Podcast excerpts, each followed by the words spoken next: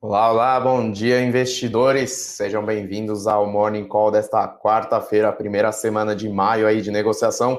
Eu sou o Rodrigo Yamamoto, analista de ações aqui da Levante. Temos aqui a ilustre presença mais uma vez de Bruno Benassi. E aí, Rodrigão, beleza? Tudo bem? Como vai? Tranquilo. Então, beleza. Hoje dia recheado aí de resultados de empresas, né? Temporada de resultados agora pegando no breu mesmo essa semana. É, temos aí pelo menos uns cinco resultados de empresas aí vindo. Ó, Iguatemi, XP, Gerdau, Minerva, Bradesco, Açaí, seis Açaí. empresas.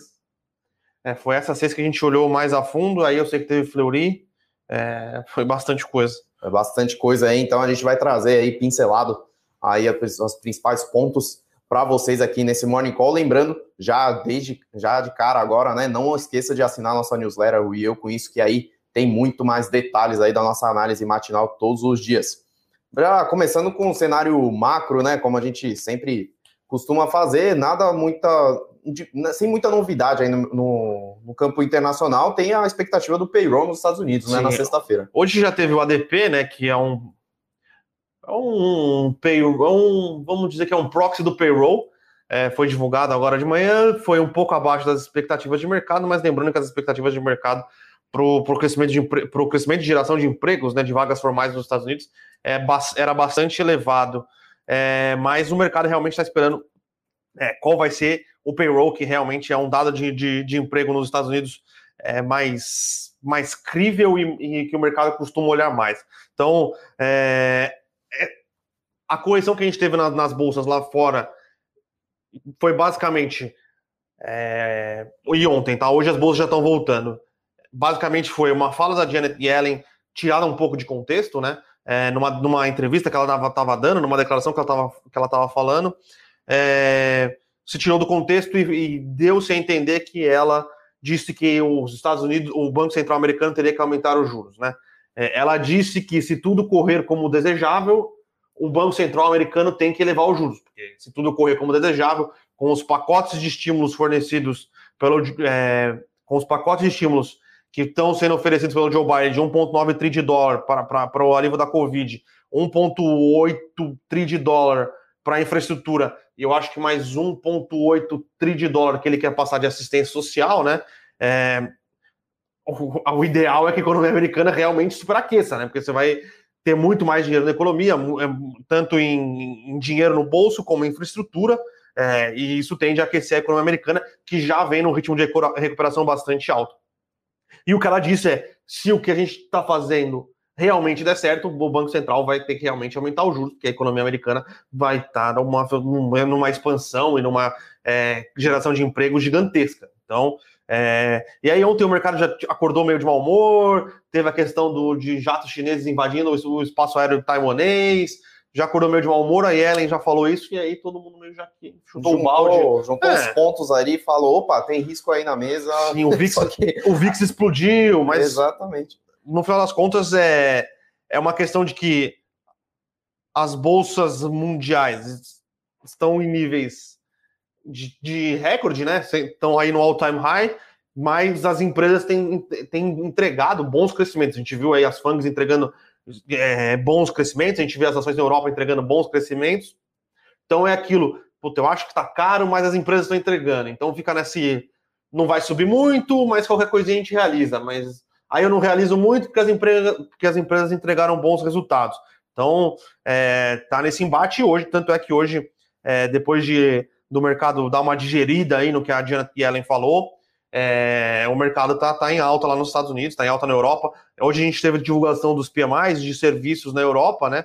Que são medidas aí, são umas proxies para como, como os, os setores é, vão se posicionar aí no, no, pro, pro mei, no mês de se posicionar no mês de abril, e foram bons indicativos europeus no setor de serviço, que é o setor que, que mais sofre aí, né, por causa da pandemia.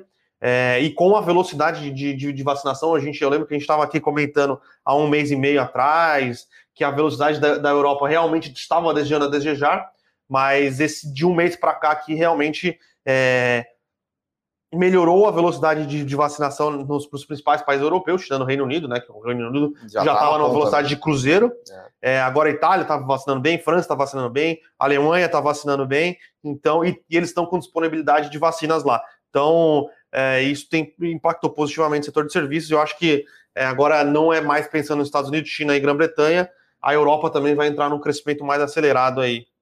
Então, as principais economias aí avançando no campo macro, né, olhando um horizonte de, de pouco mais médio prazo aí, puxando aí os, as bolsas aqui no, no índice futuro aqui no Ibovespa, tá com um leve alta de 0,4%, né? Depois de uma queda de ontem também no do índice Bovespa, deve estar tá indo na carona aí do, do movimento de volta, né? Desse otimismo, é. dessa digestão do cenário externo, só que aqui no Brasil as coisas estão um pouco mais complicadas, né? É, aqui no Brasil, além do cenário externo negativo, ontem eu acho que teve algumas coisas.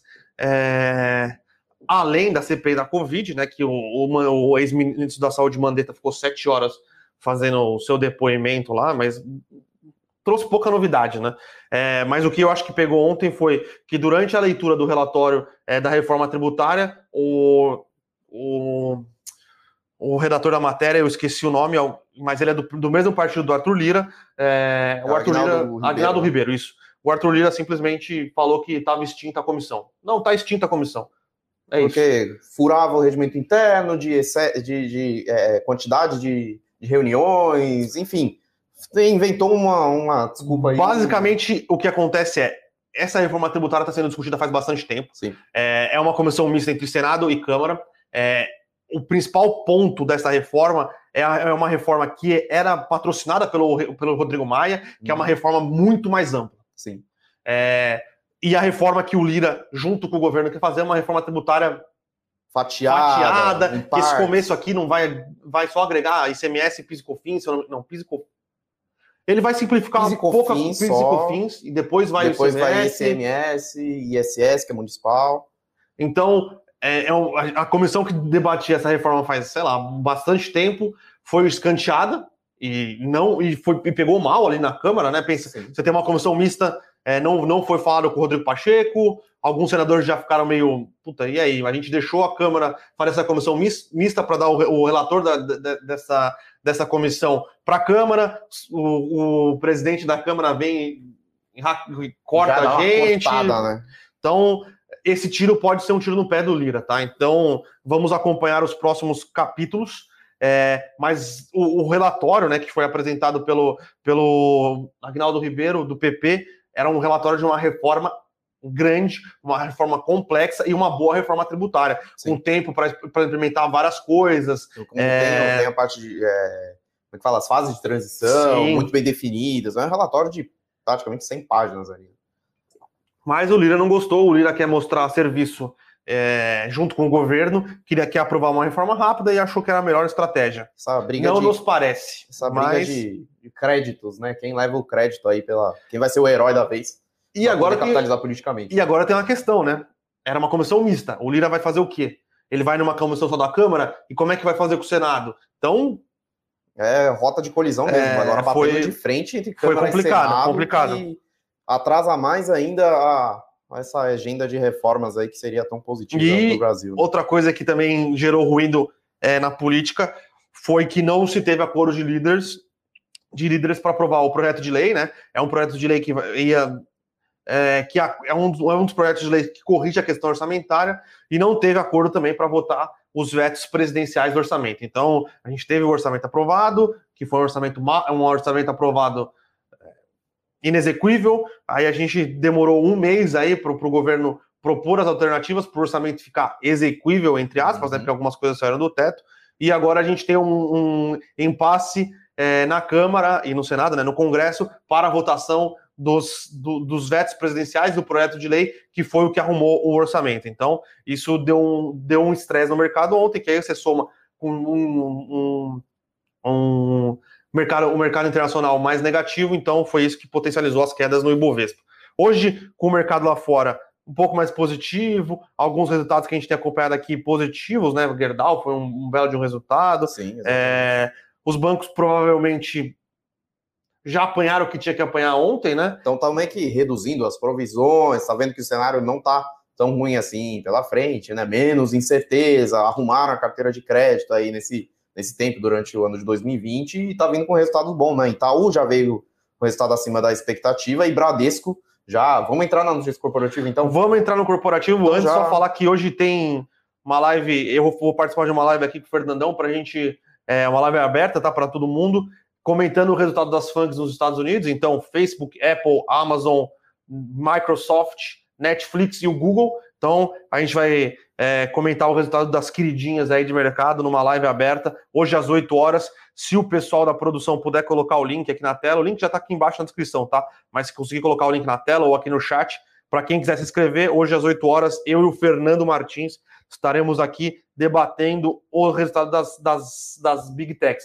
Na verdade, eu vou estar mais espectador. Eu, eu gosto, eu acompanho os cases, gosto bastante da Amazon, mas o Fernando Martins, que realmente é o especialista. Isso aí, ele olha as contas na minúcia ali. Então, indo para a notícia corporativa, vamos começar com o Bradesco. Veio o resultado acima das expectativas também na, na esteira aí de Itaú, de Santander, né, com maior redução de provisões, é, melhora né, nas despesas operacionais, né, redução de agências, otimização, digitalização, enfim, é, todos essas, esses resultados mais, mais padrão, né, que já vinha sendo apresentado aí pelos, pelos grandes bancos nesse sentido, e veio acima das expectativas aí, então o Bradesco mostrando realmente uma, uma efetividade aí no, no, nas suas É. operações, carteira de crédito melhorando também, e a parte da inadimplência, que apesar das prorrogações, aí, né, inadimplências, no caso, acima de 90 dias, é, teve um, um- um- uma redução, piorou na verdade, né?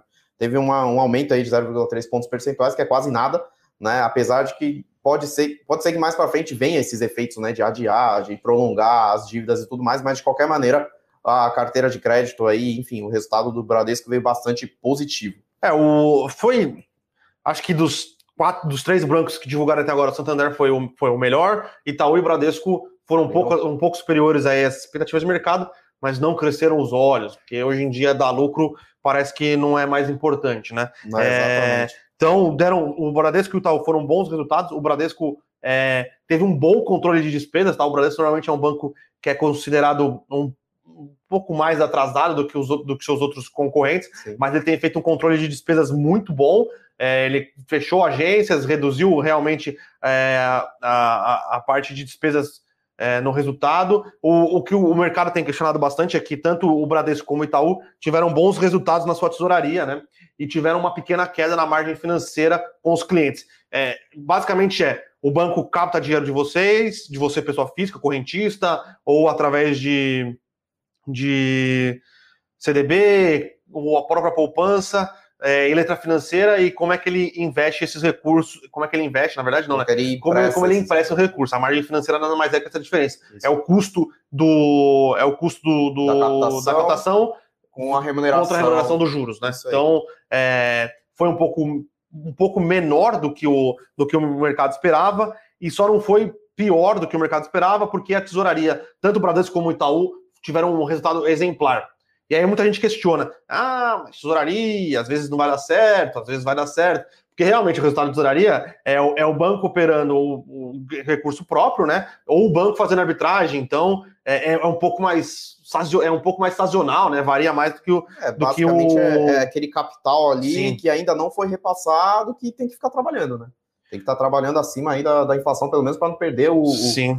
o caixa, digamos assim. Então, da- essas questões levantaram alguns Alguns alguns, questionamentos, alguns questionamentos, Na verdade, assim, mas na verdade foram bons continuam resultados. dando lucros, continuam dando resultados robustos, vem numa recuperação aí de um, de um baque que tomou, né, no, no- no ano passado, com os bancos aumentando aí as provisões, assim, de certa forma, é, é- no limite é meramente contábil, né, mas, mas É, e, o mercado ainda parece que está esperando aqueles lucros do passado, aqueles lucros porrada, que não vai acontecer tão cedo, né? Eles, primeiro que os bancões, apesar de dar lucros, são transatlânticos, então eles estão fazendo esse, esse processo de transformação digital, né? Mais agilidade internamente. O Itaú está fazendo esse processo dentro, né? Então transformando o próprio Itaú, né? Num banco digital mais ágil, né? Enfim, tudo que a gente já está começando a se acostumar dos bancos digitais. Já o Bradesco tem o Next, né? Então está fazendo que tá essa parte que está crescendo muito forte. Pode tá vir faz- com o IPO aí também. Então, e, e internamente também, Bradesco também está enxugando sua, sua estrutura aí, dando mais eficiência nos seus sistemas robustos. Enfim, Só que isso é um processo mais de longo prazo, né? O mercado já está querendo esperar aquela porradaça, né? Que historicamente os bancos dão, deram já muita alegria para os acionistas aqui no Brasil. É, e a gente vê que a, o crescimento da carteira de crédito continua elevado, eles continuam dando bastante crédito. A gente vê que o ataque das fintechs nos bancos, eles têm acontecido mais em serviços, então é mais em conta, é mais em cartão de crédito. A gente vê pouco ataque ali é, no crédito mesmo, a gente vê tanto o Santander como o Itaú como o Bradesco, eles tiveram crescimento na sua carteira de crédito, tiveram crescimento no, no crédito para pessoa física, no crédito para pessoa jurídica. Então, e é isso que normalmente os bancos é daí que vem o resultado dos bancos, propriamente dito, né? Sim. Então, é, eu acho que é uma questão de ajuste de tamanho dos bancos e uma questão de percepção de quão tecnológico esses bancos eles têm se transformado no decorrer dos anos. É, mas a gente continua gostando, a gente gostou dos resultados, a gente achou bons resultados, é, mas o mercado continua bastante é, reticente. Exatamente. É isso aí. E, e, é isso, a gente, a gente, continua gostando dos resultados dos bancos, é, mas o mercado, o Itaú hoje está caindo menos do que o Bradesco. É, ontem o Itaú caiu mais do que o Bradesco, mas. O Bradesco caindo. 1,70? Quase 1,70 aqui, 1,70 eu as ações PN, né? A mais líquida. Bradesco 4, quase. Não, 2,10 agora. Subiu forte agora, acabou de subir, 2,20 e tá acelerando as quedas aí, pessoal. É, mas... Só uma coisa, tá acontecendo o está acontecendo o conference call do Bradesco. Então, é como a gente não está acompanhando, Sim. pode ser que tenha falado alguma coisa que o mercado não entendeu ou não gostou, tá? É, Mas ontem no conference call também o, o, novo CEO do, do, Itaú falando que né, as transformações vão demorar um pouco mais e está mirando, claro, a rentabilidade no longo prazo, mas que aqueles resultados espetaculares do passado ou até de 2019 não deve se repetir tão cedo. Né? Então, isso aí também chegou a derrubar um pouco. Mas é o que a gente sempre fala, né? No longuíssimo prazo aí tem perspectivas muito positivas Sim. aí para os bancões que não vão morrer. Tem espaço para todo mundo no mercado ainda no Brasil. Já e falando, vamos falar de. Sabe o resultado de XP? XP é, já tinha saído o prémio operacional semana passada, então a gente Sim. tinha mais ou menos a noção é, de como é, seria a questão de clientes, receita, ativos sobre, sobre gestão. É, foi um, mas foi um bom resultado, tá? É, com um lucro líquido aí acima do esperado, mas a questão do lucro líquido, eu estava até discutindo com o Carneiro aqui, que é o cara que olha bancos com a gente, tem uma questão de benefícios tributários que a XP tem por ser listada, se eu não me engano, a XP está na Cayman, lá, lá, nas Ilhas Cayman. Então, tem algumas questões de, de, benefício tributário, tem algumas coisas de, é, do, da rentabilidade do caixa, que é, também tem benefício tributário na, na, na, lá nas Ilhas Cayman, mas o resultado em si foi bom, um lucro positivo, EBITDA positivo, né? É, o que a gente sentiu um pouco de falta, é, e até porque é uma operação nova da XP, é, não foi apresentado os números efetivos do Banco XP, que na verdade ainda atua só como cartão de crédito, né? Uhum. É, também, mas foi apresentado,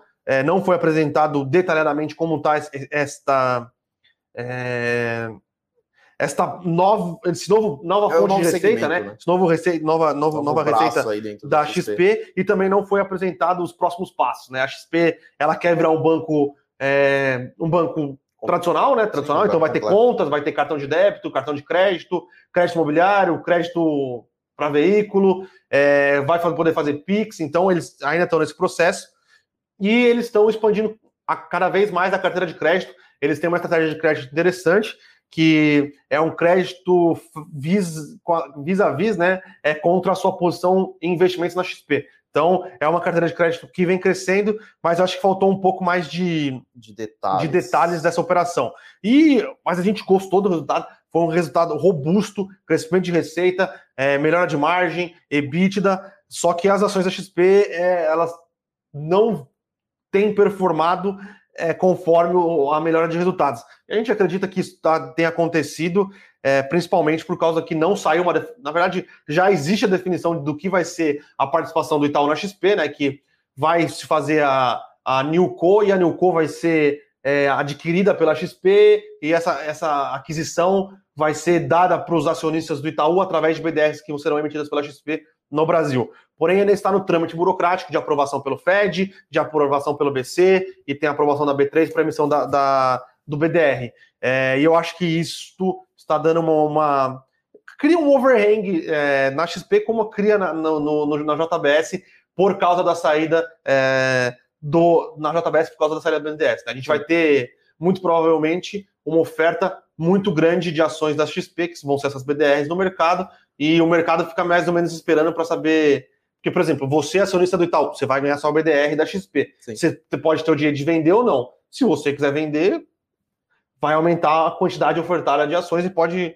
E é por isso que a gente acredita que tem uma. No curtíssimo prazo, no curtíssimo tem prazo tem pressão, overhang, né? uma pressão de aumento de oferta de ações negociadas aí. E já respondendo aqui a pergunta do Luiz Santos, né? Já, já aconteceu a cisão Itaú Expart? Não, ainda não justamente explicando aí, o Bruninho explicando. Já está tudo certo, acertado, só que Porém, está no... sem um prazo definido. Sem um prazo definido, porque aí também não depende do Itaú, não depende da XP, depende dos órgãos reguladores, FED, SEC, CVM, Banco Central e a própria B3. É isso aí.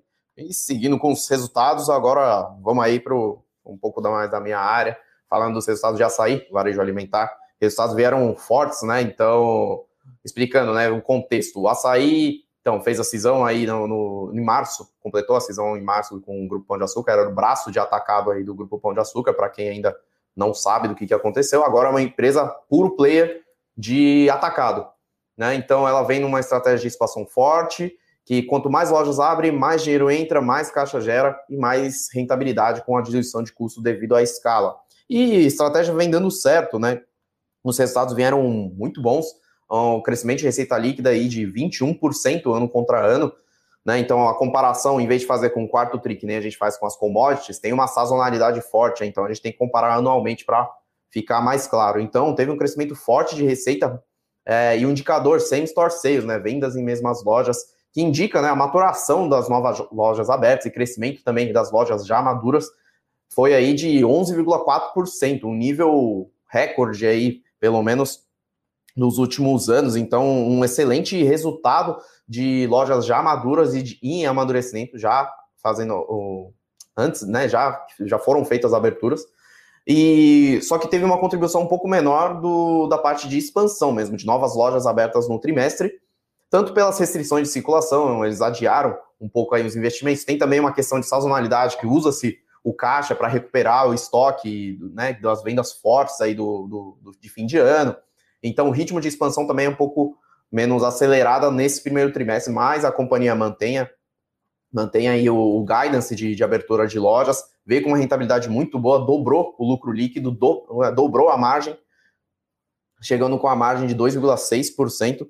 Então, assim, o resultado bastante forte, mesmo com essa questão do, das restrições de circulação, que pegou, pegou em cheio, né? Na verdade, o açaí porque eh, se não fosse esses efeitos de restrição, os resultados com certeza teriam sido melhores. Que como a açaí não tem a estratégia digital ainda muito bem formada, ela foca em criar valor, né? Enfim, experiência de compra para o cliente na, na no, no, no, mundo físico, essas restrições acabam atrapalhando muito, né? Então, inclusive, a empresa até é, falou no, no release que teve, tiveram algumas lojas que tiveram que fechar no fim de semana. Então, imagina uma loja de 4.500 metros quadrados ali, gigante. Sem gerar receita. Sem gerar receita né? Então, mas enfim, de qualquer maneira, o resultado foi robusto, açaí, aí o mercado gostou. É, ah, eu acho que a melhora de, de margem é, foi muito positiva, né?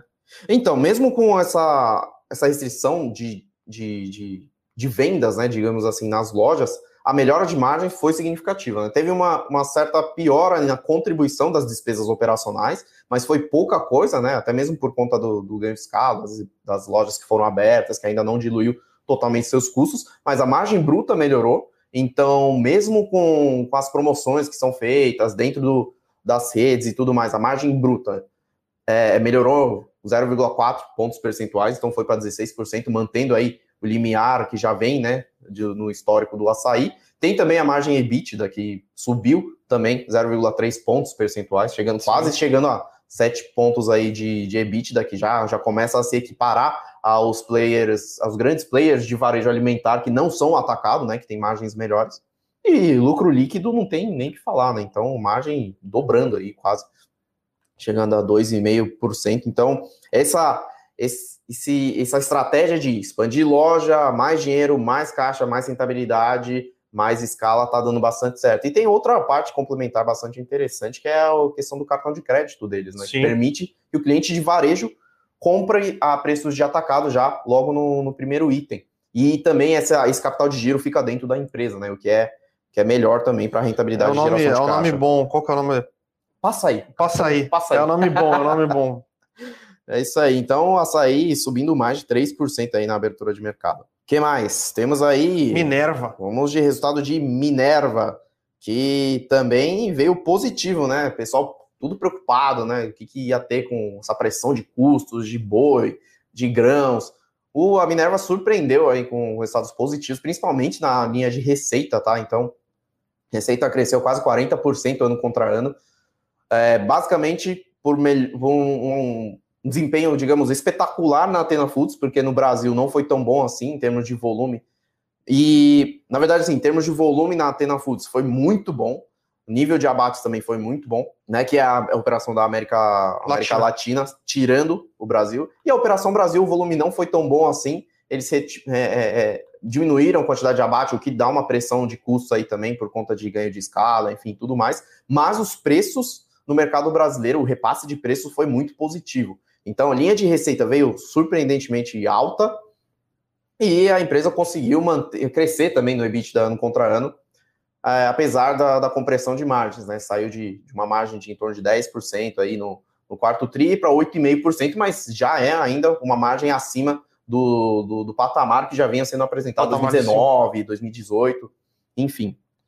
Aí também a parte da alavancagem, né, que acho que é um dos pontos que mais interessa para os acionistas de Minerva, ficou abaixo dos 2,5 vezes, né, que é o limiar, é o limite para que... Tá no limite, vai, tá, tá 2,4. Tá no 2,4, tá no limite ali de 2, do, do 2,5 vezes de dívida líquida EBITDA, que aí desencadeia, desencadeia né, um, um pagamento de dividendos extraordinários aí, que então a empresa é autorizada a distribuir 50% do seu lucro líquido do ano. De qualquer maneira, continua com posição de caixa extremamente robusta, 6 bilhões de reais em caixa, é, e mantendo esses resultados aí positivos daqui para frente, mesmo com a compressão de, de margens, com alta de custos, com certeza podemos esperar aí mais um dividendo robusto para o final de 2021. O ponto principal que a gente enxergou aqui é que os abates diminuíram no Brasil, só que tem uma característica importante e estratégica aí de, opera, de operação, que é o seguinte: aqui no Brasil, os bois são criados uma, uma pecuária extensiva, né? Que a gente chama, então é no pasto. Então não ficam confinados, não tem essa pressão de custo de grãos tão alto assim. Então, claro que o boi se alimenta de ração, mas é um, uma parcela muito menor, né? E esse, se você deixa de abater nesse primeiro trimestre, porque o volume também caiu, você mantém o seu estoque de boi e não tem essa pressão de custos tão alta assim também no gado daqui para frente. Então você dilui essa alta de custo de gado e o repasse de preço também continua fazendo por conta do, do, da demanda forte aí que está tendo tanto no mercado internacional quanto no mercado doméstico que deve recuperar, né, até mesmo por conta da sazonalidade. Então ele mantém aí esse ritmo de margem mais constante e geração de caixa também. Então, nesse ponto, acho que a gente enxergou o resultado da Minerva é, positivo. A gente antes a Operação Brasil ela abatia muito mais. Sim. É, e gerava muito mais receita do que a Tena Foods, que a gente viu nos últimos trimestres aí, é, que a companhia, ela percebendo que o mercado brasileiro estava um pouco mais pressionado do que o mercado é, sul-americano aí, né? É, ela mudou um pouco a, a, estratégia, ela passou a bater menos no Brasil, a bater mais na Argentina, no Paraguai, no Uruguai, e agora inaugurou uma planta na Colômbia, e ela tem uma no Paraguai. Se eu não me engano, o mercado argentino e o Paraguai já começaram a sofrer pressão de, de custo de gado também, mas a, a companhia está conseguindo fazer bem a questão que a, a Minerva é, é, um trading como a Marfrig, né? Ela é um trading. É, o, o business dela é comprar bem gado uhum. e vender bem carne. Então, Sim. e ela está conseguindo fazer bem, está conseguindo é, operar bem a capacidade instalada que ela tem, então ela pode diminuir aqui no Brasil, pode aumentar lá fora, pode aumentar lá fora, pode, é, pode diminuir lá fora, aumentar aqui no Brasil, e está conseguindo é, exportar bastante, né? Então, é... A demanda na China bombando. Sim, exato. Estados Unidos Europa tá vindo também. Então, demanda no mercado externo também bastante positiva. Então, o que dá uma compensada também na questão do, da queda do dólar agora tal. Né? Se bem que no primeiro trimestre o dólar ainda continua em patamares bem, bem altos, tanto é que a Minerva também teve um ganho aí de rede cambial e, de, e também de conversão de caixa, né, dos resultados das receitas que vêm em moeda estrangeira. É isso, vamos lá, Minerva agora. Ixi, minha tela travou aqui, Brunão. Você consegue ver aí quanto Minerva tá subindo? Por claro. gentileza. Deu um probleminha aqui no, na minha um minuto. tabelinha de cotação. Três. Opa, voltou aqui. Subindo 0,7, subindo um pouquinho, subindo 0,8. Subindo 0,8. Abriu subindo 2%. Né? Tá em linha com o Ibovespa, um pouquinho abaixo, às vezes um pouquinho acima. A gente Isso. gostou do resultado, tá? Eu acho que o mercado é, ele vai esperar a, o, o call com, com a companhia para entender por que a Minerva ganhou share de mercado, como ela ganhou share de mercado e como ela enxerga a capacidade de exportação para manter essa rentabilidade que ela, que ela conseguiu ter e se ela acredita que essa, essa rentabilidade é, vai conseguir se manter nos próximos trimestres, tá? Esse, o resultado ex, o resultado do primeiro trimestre foi muito positivo. Agora acho que o mercado tinha dúvidas, essas dúvidas vieram com a resposta, uma boa resposta no, no resultado do trimestre, Sim. e agora vamos ver como vai ser como vai ser as perspectivas da companhia daqui para frente. Exato. Então, segundo e terceiro trimestre costumam ser melhores aí em resultados termos absolutos por conta da sazonalidade mesmo. Então, vamos ver o que, que vai vir daqui em diante. E também tem resultado de Marfrig e JBS para serem divulgados para ver como é que vai se comportar esse setor de proteínas daqui em diante. Então, sem me alongar muito, vamos para o próximo resultado aqui, que saiu. Uh... Gerdau, né? Gerdau, Gerdau. Gerdau, assim, saiu agora de manhã, a gente não conseguiu, é, claro, né, não deu, não, não tem um tempo regulamentar suficiente aí para a gente escrever no IEL com isso, porém, vamos dar os detalhes aqui, divulgou agora de manhã os resultados, simplesmente porrada. Não hum. tem o que falar, setor de siderurgia está bombando, e Gerdau também não foi diferente. Então veio com os Minas, veio com o CSN, que vendem mais aços planos, vendem mais para a indústria, tem também divisão de minério. Então o mercado ficou um pouco ali, opa, e, e aços longos, e o puro player de siderurgia, como é que vai se comportar? Bom, a resposta veio aí como um, um, um foi um resultado simplesmente espetacular, né? Ganho de receita, ganho de volume, ganho, ganho de, margem. margem. Então, se você for olhar o gráfico de EBITDA e margem, do, do Gerdau, de 12 meses para cá, de cinco trimestres, é simplesmente uma curva crescente, curva ascendente, e não tem perspectiva de piorar. Esse é o melhor. Então, na verdade, olhando para frente, a siderurgia, o setor de siderurgia já fez o, o, o reajuste de preço para abril, já fez o reajuste já de preço para maio. maio, que é o segundo trimestre, e continua com volumes muito saudáveis, continua bombando, e a geração de caixa está simplesmente espetacular para o resultado de Gerdau. Então, o EBITDA veio aí para vocês terem um, uma noção de dimensão, no EBITDA no quarto trimestre, que foi um dos melhores da história da companhia, foi de 3 bilhões de reais. Dessa vez veio 4 bilhões e 300, ainda com margem 4 pontos percentuais superior. Então saiu de uma margem EBITDA de 22,5% para 26,5%.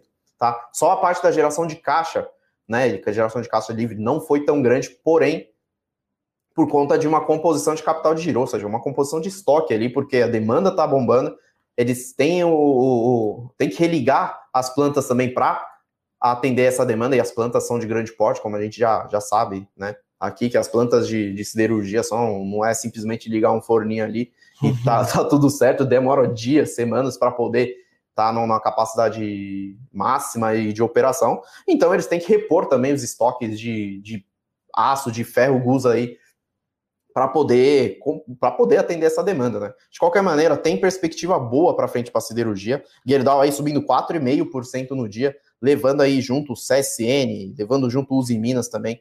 Então meio que confirmando que o setor de siderurgia continua bombando e vai continuar daqui para frente, né? Para quem não entendeu a dinâmica ainda do, do setor de siderurgia, a demanda está bombando porque a China está produzindo, está consumindo muito aço, os Estados Unidos vem com pacote de infraestrutura. No Brasil, o setor de construção civil continua bombando. Né? No caso de Gerdau, tá? que são os aços longos, né? aqueles vergalhões, que é mais voltado para a estrutura. E as concessões de infraestrutura continuam andando aqui no, no os leilões, né? continuam andando aqui no Brasil, portos, estradas, rodovias, ainda mais. E também tem a questão do, do, próprio saneamento também, né? Que de, depende também um pouco de, de estrutura, entra nessa, nesse setor de infraestrutura. Então, Gerdau aí, líder de mercado, produzindo aço adoidado e uma, uma margem espetacular. É, o interessante é que ela teve melhora de, de margem e melhora de margem e aumento de EBITDA nos quatro mercados que ela atua, né? Tanto Brasil, na América do Norte, América do Sul e aços especiais. Então Isso. foi um resultado muito bom, muito bom, muito positivo, e aí as ações aí subindo 5%. Então não tem muito o que falar de Gerdau. Sim. A mãe e o último resultado que a gente olhou, a gente olhou um pouco mais por cima, foi Guatemi, né? E o resultado. O resultado, é, o resultado foi melhor do que a gente imaginava, tá? O que mostra aí a resiliência do, do, do portfólio é, da Iguatemi, né? Então, shoppings consolidados, shoppings disputados pelo lojista. Então, é, obviamente, teve alguma queda no same store sales, né? Que vem nas mesmas lojas para as lojas que estão lá, mas a queda no same store rent, né? Que é o aluguéis mesmo as lojas, que é quantas lojas pagam ali. É, teve uma queda bem menor do que a gente imaginava, tá? Então, é, foi um resultado positivo. Teve, obviamente, um aumento de despesas porque aumentou a vacância, é, mas no geral mostra que o portfólio da, da Iguatemi é um portfólio realmente premium e o lojista quer estar tá lá. Então, mesmo com a dificuldade que ele está tendo, ele continua pagando e a vacância não aumentou tanto. Então, eles continuam pagando os aluguéis, que é, foi bastante positivo. Aí foi um resultado muito. É, foi um resultado surpreendente, sólido, né? surpreendente sólido, e mostra que realmente a resiliência é, do portfólio, a maturação, a qualidade é, faz diferença aí num, num, num, setor que provavelmente é um dos mais atingidos aí na, na pandemia. É, Iguatemi aqui subindo 1,70, né? Contra subindo quase, o, subindo quase o dobro da bolsa, né? Sim.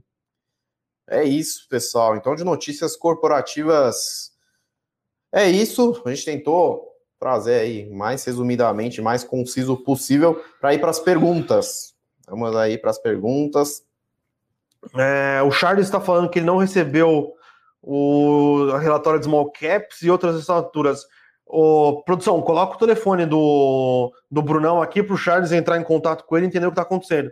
É, todos os relatórios foram publicados e disparados. Small Caps foi publicado ontem de manhã, não sei quais são, outras, quais, quais são suas outras assinaturas, mas tudo foi disparado sim. Então, se a produção puder colocar o telefone do Bruno aqui para entrar em contato com o Charles, por favor. É isso, Marcos falando Itaú, mudança da Levante sobre valuation, reduzir o valor depois do resultado.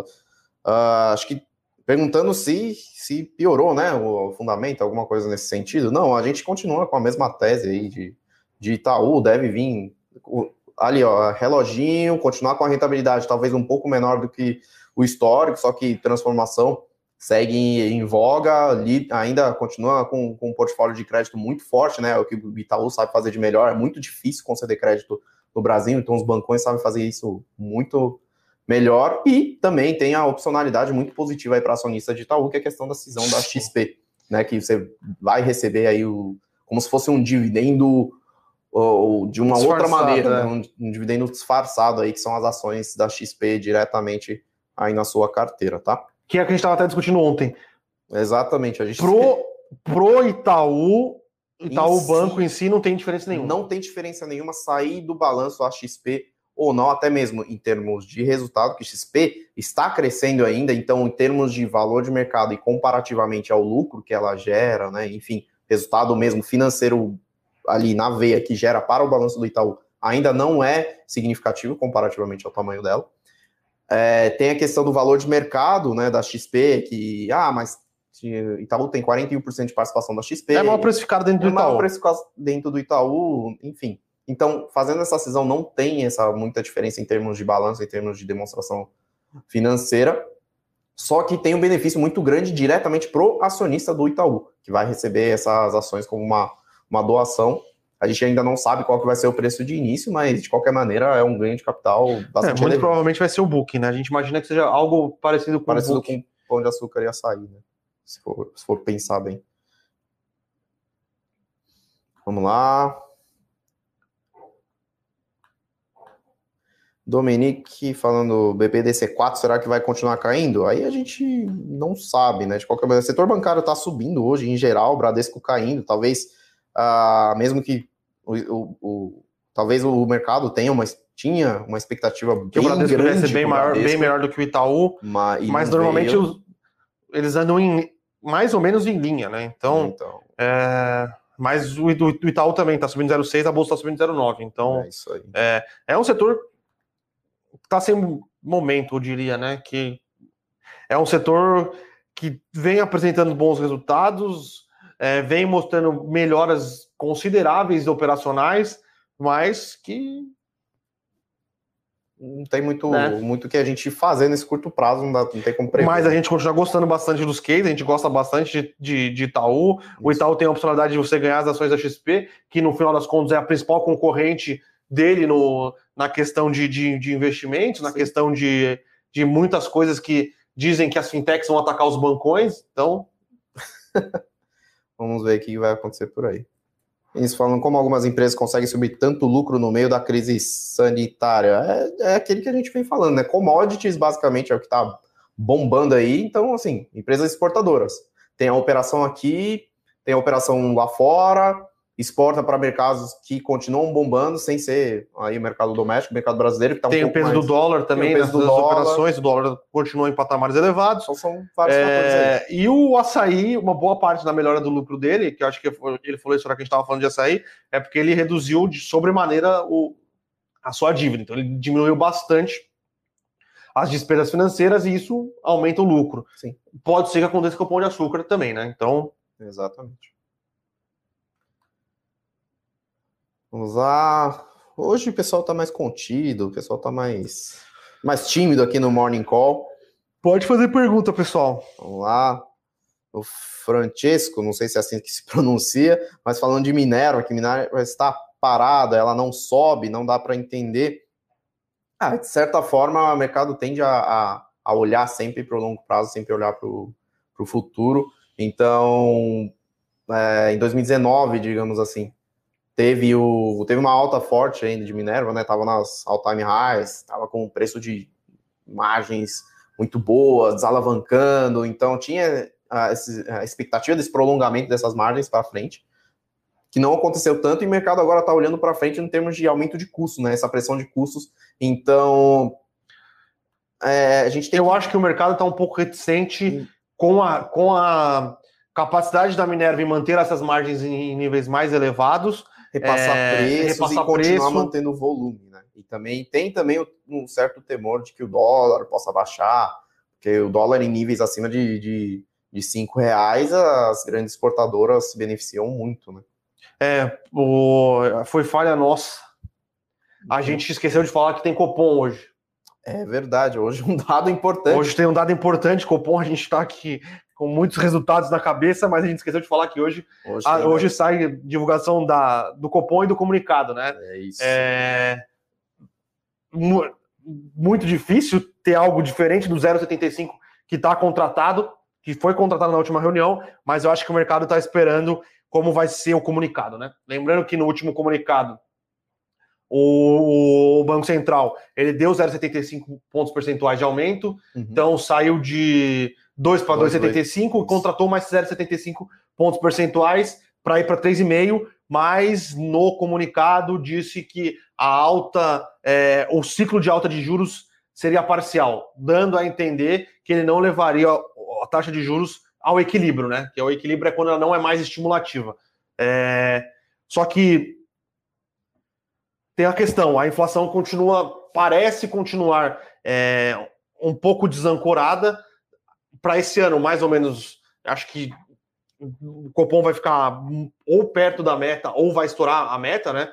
É, que é um e-mail dos 2,75 é, que é para esse ano.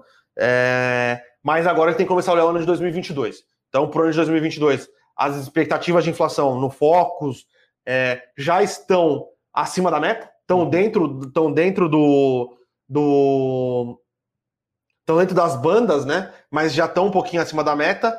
É, e acho que o Copom vai é, tentar ancorar essas expectativas para o ano que vem. Então, muito provavelmente é o 0,75, retirando do comunicado essa questão de é, aumento parcial dos juros. Ele acho que ele vai de, de, tentar dar a entender que ele vai levar os juros até os juros de equilíbrio, que é algo em torno de 6%, tá? É, o Copom tentou, no, no comunicado, que ele aumentou os juros, fazer um backload, né? Dar uma expectativa para o mercado que ele ia aumentar os juros muito rápido para não precisar aumentar é, para não chegar no nível de equilíbrio, mas a, os, os, índices de preço, é, a pressão do mercado, meio que falou, cara, não, você tem que ir até lá, é, a inflação tá, tá, tá, aí na, tá aí batendo na porta, é, então não, não, não dá para você. Você não, você não enganou a gente com esse backload, entendeu? É, exatamente. Na verdade, é um front load. Que você aumenta muito os juros no curto prazo para não precisar aumentar é, mais para frente. Você é... dá uma equilibrada na curva de juros. Sim, né? você dá uma porrada agora para não ter que chegar onde você queria, né? Então, é, ele deu uma porrada entre aspas, mas ele ainda vai ter que, vai ter que chegar no 6%. É isso aí, pessoal. Então, de olho no Copom. Vamos lá. É, Miguel falando sem trocadilhos do Eduardo hoje. É isso aí, os trocadilhos a gente sempre dá, sempre dá bastante risada aqui do, do mestre Eduardo. Hoje não temos, mas essa semana ele deve aparecer. Mas ontem aqui. teve gol do Rony Rústico, né? então, é, algumas coisas na Libertadores, o Rony aí, vocês me perdoem, viu? Mas olha, Cadê cara é os uma palmeirenses máquina. de plantão aqui no nosso, na nossa live? Desse Ricardo... jeito eu vou ter que cortar o cabelo igual ele de novo. Não tá dando, ficou cara. Bom, ficou bom, hein? O pessoal gostou, hein? E Ricardo perguntando: Light tem esperança?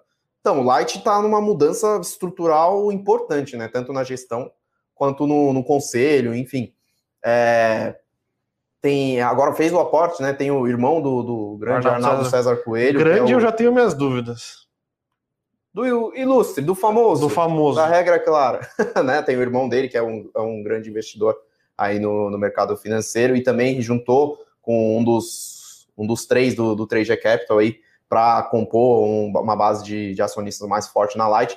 Trouxe um antigo CEO da Equatorial, né, que tem uma expertise aí de em renovar ativos, e a Light tem um problema muito sério, né, que são os gatos, né, são os desvios de energia estruturais lá no, no estado do Rio de Janeiro, que é muito mais complexo de se resolver. Sim. Mas, pelo menos em termos de gestão, em termos de cabeça, em termos de né, dos cérebros que estão no comando agora, parece ser interessante. É, acho que eu estava vendo fantástico o Jornal Nacional algum dia desses, é, tocando essa questão de, dos problemas do, do, Rio de Janeiro. Sim. É, existe sequestros de torres de celular lá no, no, no Rio de Janeiro. Então, é, o pessoal sequestra a torre, desabilita ela e meio que fala para as operadoras que eles têm que pagar para liberar, ou eles começam a transmitir o Wi-Fi por eles. Então, é, isso acaba gerando complexidades para a gestão das companhias. Né? E a Lights opera lá, então é uma complexidade realmente bastante É uma complexidade difícil. bem adicional, já que o setor de energia elétrica no Brasil já é extremamente difícil de se operar. Rio de Janeiro tem um complicador adicional aí. O Arcos Alves perguntando aí o que vocês acham de Domo. Domo é basicamente a antiga OGX, tá? Para quem não lembra, para quem é mais das antigas aí do, do mercado financeiro, o OGX era a companhia do Ike Batista de, de óleo e gás, aí que deu um golpe aí no mercado, ancorando as expectativas, estourando as ações para cima, e quando foi vendo não tinha nada aí de ativo operacional. É, a gente não sabe o que está acontecendo lá, mas é, só para te dar um contexto aí, o que, que, que, é a Domo Energia hoje em dia, então a gente sempre fica com o um pezinho atrás quando tem esse tipo de operação aí. Sim à vista, tá? O pessoal perguntando de Taesa, Taesa fica ex-dividendos hoje, tá?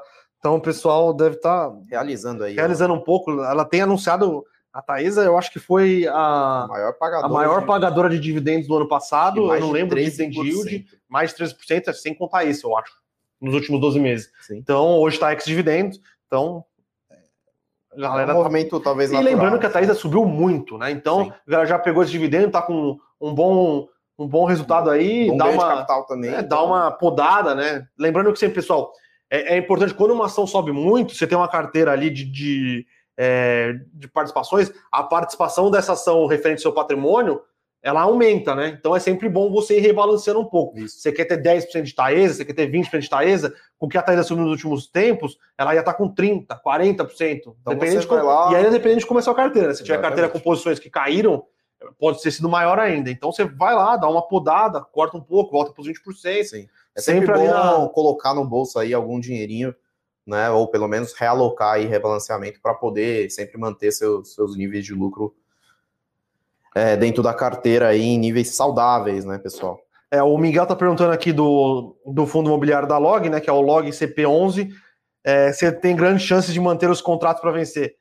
Miguel, é, cara, a gente olhou o resultado da log, né? Que é aquela listada, é, renovando contratos, aumentando parcerias, é, e lembrando que todos os ativos que são do Log CP têm gestão da log e são reciclagem de, de portfólio dentro da própria log, né? Então, se por algum acaso alguém sair, a log vai conseguir locar os, vai conseguir locar os, os galpões, tá?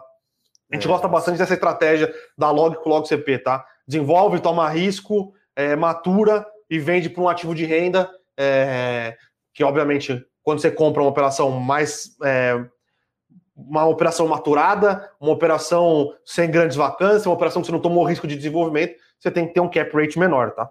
É isso aí. Matheus aí perguntando, vamos já, acho que é a última pergunta do é, só confirmar quando é divulgação de resultados do BTG, não sei se é essa semana, semana que é, vem, mas é logo menos. Quinta-feira que vem? Não, não, não, acho que é a semana que vem. É semana que vem, acho que é dia Esse, 12 ou dia 13. Isso, deixa eu até pegar aqui ao vivo para você. Deixa eu só ver aqui qual é a data, rapidinho, se eu não me engano é semana que vem, eles tinham... Dia, dia 11, 11 terça-feira. Dia 11, antes da abertura de mercado, terça-feira que vem. É, Matheus perguntando qual a expectativa para o resultado de BTG. Se for olhar, a gente tem algumas, algumas proxies, né, que a gente fala, algumas âncoras aí para ter uma ideia de como é que vai vir o resultado de BTG. Uma é a XP, né, que aumentou seu, seu, o, o, o patrimônio, né, o, a, é, como é que fala? a gestão de ativos. Gestão de ativos. Montante de gestão de ativos, me, me fugiu a palavra aqui. É o Asset Under asset. Under, under Custody e asset, Under Management, que deve crescer também para o BTG, que está nesse avanço aí mais forte aí para o mercado pessoal físico, está trazendo também escritórios de, de agente autônomo para dentro da estrutura deles, e traz o patrimônio junto. Tem outro lado, tem a tesouraria, tesouraria que sempre foi muito, muito bem visto aí no, no mercado, uma das tesourarias mais competentes e mais agressivas. mais agressivas que a gente acha no mercado. Então, se os grandes bancões vieram com tesouraria boa, BTG também a gente pode tentar esperar um, resultado bom nessa linha de tesouraria. Tem também vários IPOs que o BTG está envolvido, né? Então o BTG é um dos líderes aí nas ofertas, tanto de follow-on, ofertas de, de, de debentures, ofertas de, de, de ações, né? O IPO, abertura de, de capital, então o investment banking também continua em, em crescente. E também tem o ganho de tração do BTG, né, que é o banco de varejo digital deles, que já tem integração diretamente com a corretora, que Sim. deve estar tá ganhando cada vez mais tração, que eles estão investindo pesado aí nessa linha, em tecnologias próprias, integração com a corretora e tudo mais. Então, o BTG tende a ser cada vez mais um, um resultado crescente, tá? E acho que é isso, pessoal. Muito obrigado pela participação. Sim. Hoje foi bastante robusto, já batemos nosso tempo regulamentar aí com acréscimos, como diz o Eduardo Guimarães, né? 50 minutos de morning call. Só lembrando que hoje tem live, live eu e o Fernandão aqui, né? Nosso das... especialista de ações internacionais, comentando o resultado das FANGs. Das então, FANGs, das, das gigantes, queridinhas. Das queridinhas das gigantes techs dos Estados Unidos e do mundo. Hoje Aí, às 8 horas, então. Eu vou estar aqui com o Fernandão. Hoje, 8 horas, não tem jogo do Palmeiras, dá pra gente ficar aqui conversando bastante tempo. é isso aí, pessoal. Então, muito obrigado, ótimos investimentos e até a próxima. Valeu, pessoal. Para saber mais sobre a Levante, siga o nosso perfil no Instagram, levante.investimentos. Se inscreva no nosso canal do YouTube, Levante Investimentos. E para acompanhar as notícias do dia a dia e mais sobre a Levante, acesse nosso site levante.com.br.